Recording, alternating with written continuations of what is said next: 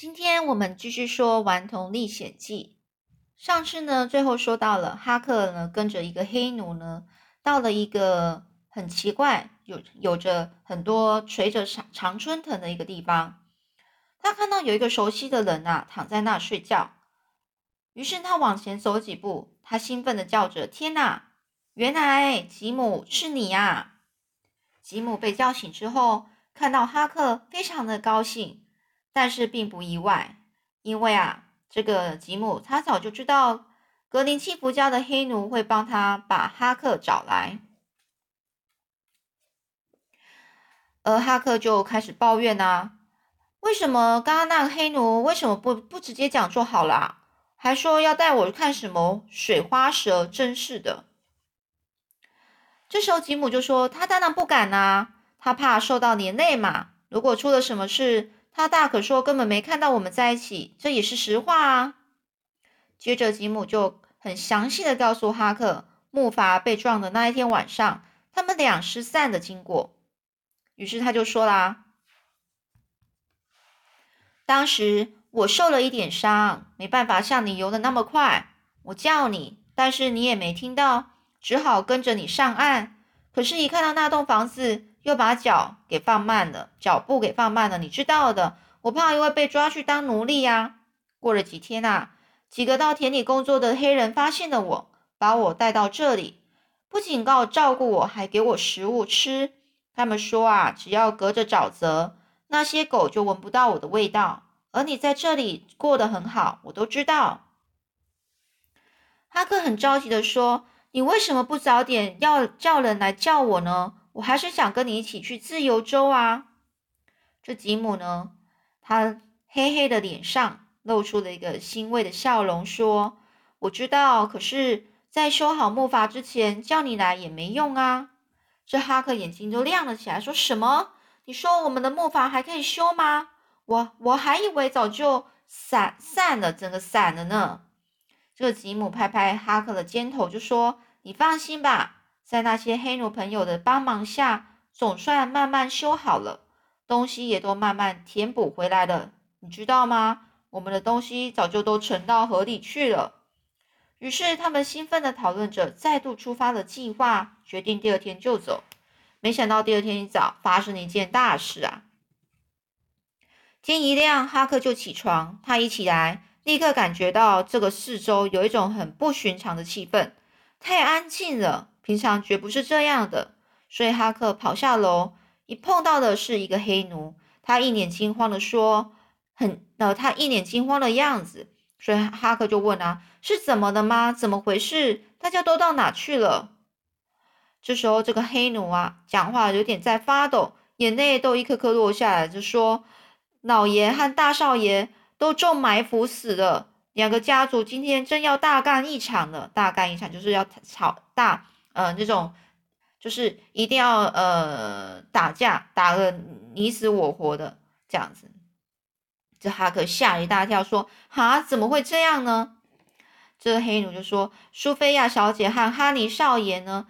哈尼少爷就是昨天那个哈尼谢谢伯逊少爷呢，他就私奔了。这是今天一大早才发生的事情。听说他们两个已经过了河，没有危险。”可是两个家族死伤惨死伤惨重啊！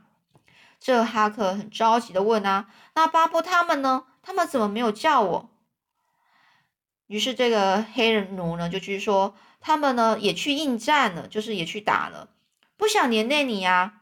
毕竟你又不是格林契福家的人，这个世仇跟你一点关系也没有。”而就在这个时候，昨天带哈哈克去找吉姆的黑奴呢，急忙的跑进屋子。看到哈克就大声说：“乔治少爷，快走吧，吉姆在等你了。”屋外呢，不远处响起一阵枪声，两个黑奴又催促着：“乔治少爷，快走吧！”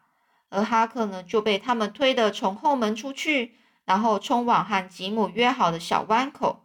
就在他经过河边时，看到一个残忍的景象：巴布和提姆都死了，他们斜斜地趴在岸上，身子还有一半是浸在水里。河水把他们的鲜血染红了。哈克哭着把他们的尸体从水里拖上来，从身上抽出了一条大手帕，撕成两半，分别盖在他们的脸上。相处快一个月的时间，对他们已经很有感情了。哈克跪在河边哭了很久，才拖着沉重的步伐，以及对小伯克的选的想念，然后就离开了。就是他还很担心，他不知道小伯克又是怎么了。当天晚上啊，哈克和吉姆再度坐在木筏上，打算呢就这样子行驶到宽阔的密西西比河。而回想这将近一个月的生活，他想着巴布他们死得如此的荒谬，就是不可思议。哈克呢不由得深深的叹了一口气，很感慨万分的对吉姆说：“我觉得，我看啊，把木筏当作家，真是再好也不过是了。这里才是最自由、最痛快也最安全的地方了。”而摆脱了恼人又伤心的世仇事件之后呢？不知不觉又过了两到三天了，而这两到三天十分平静，还还有蛮顺利的，几乎在转瞬间呢，慢慢的就是溜过去了。这个时间啊，慢慢就过去了，很快的。大河到了下游呢，更加宽阔，有些地方啊，必须大概有三公里宽，十分的壮观。哈克和吉姆呢是晚上呢赶路，白天是靠着躲躲躲藏藏的的这样子过活。他们常常啊在天快黑的时候，天快亮的时候，说天快亮的时候，把木筏拴在冲击三角洲边缘的进水区段。好，那就是把木筏呢就先系在系在那个有一个呃，就是有一个小平原上面。他们呢就去砍一些白杨树，还有柳树，把木筏呢就盖起来，然后呢放下吊绳，然后溜下河去游泳，提提精神，凉快凉快。最后再坐在细沙河底下，静静的等着白天到来。这个时候呢，平平常呢，从通常是安静的，一点声音都没有，好像整个世界都还在睡觉。只有青蛙偶尔呱呱乱叫几声，从水面远处看去看过去呢，会看到一条模糊的线，那是对岸的树林。除了树林之外，什么也看不清楚。最后，天上出现一块灰灰亮亮的云洞，并往四周慢慢扩大，同时河面上的颜色也慢慢柔和起来，不再是一片漆黑了。黎明来临了，黎明就是一个早上的一天。远方啊，水面开始有一些小黑点，慢慢的移动，那是平底货运船。如果看到一条条长黑线，那就是木筏。有时候哈克和吉姆会听见长桨吱嘎吱嘎滑动的声音，或一阵阵吵杂的人声。那是因为大地还十分的安静的缘故，所以大老远的声音也能够传过来。再过一会儿，水面上的雾就会慢慢散开，东方的天空就会变得一片通红。年代时河面呢，呃，映照绚丽多彩。紧接着一阵凉爽的微风就从对岸轻轻的吹来，气味通常很好闻，因为对岸有许多树还有花。不过有的时候，如果缺德的人呐，朝河里丢些死鱼，味道可就不好了。等待天亮之后呢，一切都在阳光下露出笑脸。这个时候呢，冒出一点烟、一点火是不会引起别人注意的。所以哈克和吉姆就在大大方方的从钓钩上取下鱼之后，做一顿热乎乎的早餐。等吃饱之后，两个人就望着河里一片清静的样的景致，懒洋洋的就躺着，想要随意的睡个觉，睡到饱。然后睡到自然自然醒来，或者是睡到被轮船的机轮之类的声音给吵醒。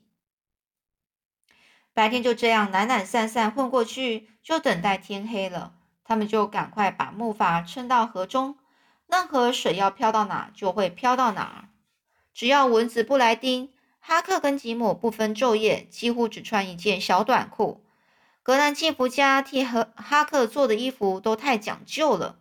他穿的不舒服，其实他他根本就不爱穿衣服啊。他们常常并肩仰躺在木筏上，看着满天的星星，开始在说，到底他们是人造的还是本来就有的？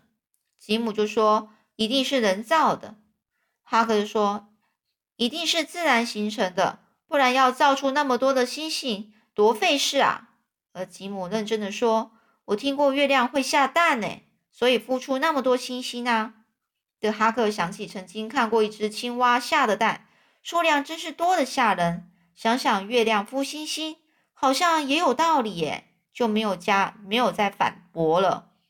有一次，他们看到一颗流星，吉姆好像马上都还还很很震惊的就说啦：“你看，那一定是是颗坏掉的蛋。”从窝里被甩出来的，这个哈克听着就哈哈大笑，深深的觉得木筏上过的日子真是痛快。一天早上啊，差不多天快亮的时候，哈克和吉姆正要把木筏藏起来，忽然岸边小路冒出了两个人，眼色怪怪的，一边跑一边叫：“朋友，帮帮忙，帮帮忙！”哈克还没有去。去议会出来说，会议出来就是想到发生什么事情的时候，那两个人已经不管三七二十一，一前一后的就跳上了木筏。哈克又听见远方传来一些人人的声音，还有狗叫声，心急的要命，也没有时间多问原因了，赶快和吉姆用力的把木筏划到一个沙洲的白杨树下。他们呢，几乎是停止呼吸。静静等待追追赶的那些人声，还有狗狗声呢，渐渐的远去。哈克这才有机会看清楚那两个人样子，他们都穿得非常邋遢，还有一个年纪不小了，大概也有七十多岁了。虽然呢，头顶光秃秃的、灰白的络腮胡的胡子啊，倒是蛮浓密的。另外一个家伙算是年轻，大概三十多岁。哈克和吉姆好心约他们一起吃早餐，顺便聊聊天。谁知道才刚聊聊完聊开的时候，哈克意外的发现，原来这两个人根本就不认识，他们互相不认识。这时候，老秃头就问了年轻人说：“哎，年轻人呐，你闯了什么祸啊？”这年轻人就说：“其实也没什么大不了的，我卖了一种能够去牙垢的那种药，这药还真的挺管用的。”只不过是会把牙齿给弄下来。你呢？你闯了什么祸啊？这老人呢就说：“我的事也没什么大不了啦，只不过是在镇上开布道会，宣传戒酒，进行一个礼拜，很受欢迎呢。每天晚上都能够，嗯嗯，就是募款到五到六个银币，当做戒酒基金。可是啊，运气不好，有一天晚上，我在住处喝一点小酒解闷。”很不巧的就被看到，这有什么大不了的嘛？就算我是酒的受害人，用戒酒基金帮助自己也是理所当然呐。偏偏有人说我在布道会上把那些酒鬼骂得狗血淋头，私下却自己喝酒。今天早上，一个黑奴跑来告诉我，镇上的人要来抓我了。他们还决定让我先跑半个钟头再开始追，然后被追上了，就要在我身上抹柏油、粘鸡毛。再拖去游街，哎呀，我一听马上就溜之大吉啦。这个年轻人就笑着说：“哈哈，我喜欢，我喜欢，老头儿，就是这老人啊，老头儿，老头儿，我们干脆呢，就干脆怎样凑成一对吧，一起做事，你觉得怎么样呢？”这老头啊，就想说：“哎呀，要跟你合作啊，那看看你有什么本事喽。”这年轻人就说啦。我啊，我本来的工作就是报馆里的那种印刷功能，也做成药来做生意，而且有时候还可以当演员。我最厉害的就是演悲剧，而且还会搞催眠、摸骨相，有时候也会演讲。我口才不错哎，哎呀，我会做的事可多了。你呢？你是做哪一行的呢？这老人就说：“我年轻的时候是帮人家看病，做了蛮久的哎。”我也会按摩，现在嘛，传教可说是我的主要的工作，可以到处去讲道，也可以主持野外布道会，都很叫做哦，就是很很有名，啊，很有很受欢迎的意思。以后我们两个人搭档在一起呀，合作，日子应该可以过得很轻松吧？而这年轻人沉默了一会儿，突然呢，就夸张的叹了一口气，唉，老秃头啊，这个老人就问啊。哎，你讲的好话，只是说话说的好好的，你干嘛要叹气啊？这个年轻人就说，说着说着啊，就开始拿着破布开始擦眼睛了，眼睛的角落就是眼角。他就想说，哎，想不到我会跟你们这些人混在一起啊！想起来想起来就好难过。这老秃头啊，他就很生气，说什么：“你这个不知好歹家伙，你能跟我搭档，算你运气好，你高兴都来不及了，你还敢挑啊？”这个时候，年轻人就说：“不是啊，我不是在挑，我只是很难过，发自内心啊。”我知道以自己现在状况，只能够跟你们在一起，这算是好的了。谁叫我自己沦落到这个地步呢？我当然不会怨你们啊，我只怨这个世上世界太无情了。不过，就算这世界抢了我的一切，我的亲人和我的财产，什么都抢光了，可是总抢不走我的墓地呀，就是他的坟墓啊。直到有一天，我会到那儿躺下，把什么都忘掉。那时候，我这颗破碎的心总算能够无忧无虑了。年轻人呢，还是边讲就边擦眼眼泪。这老人呢，就笑着他说：“哎呦，你拿这颗破碎的心向我们发什么牢骚啊？我们又没有得罪你。”这时候呢，就那个年轻人说：“是啊，我也知道你们没得罪我，我不怨你们呐，真的是我自己把身份降低了。是啊，我只能怨自己啊。”这老人就说：“你干嘛唠叨半天？”到底原本是什么身份啊？你为什么要沦落到这个地步？是什么意思呢？这老这个年轻人说：“哎呀，说出来你们也不会相信啊！